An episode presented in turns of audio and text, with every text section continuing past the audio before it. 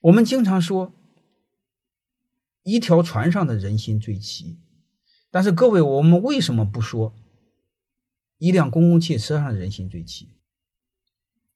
真正会管理的，一定要做到风险共同体。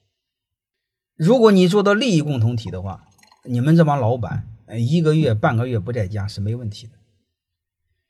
如果你要做到风险共同体的话，你一年两年不在家，你公司也没问题的。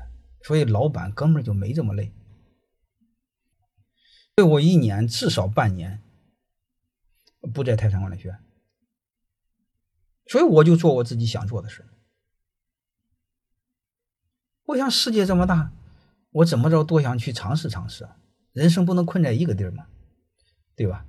钱多少不重要，过程精彩重要。建制度的底层是这么个逻辑：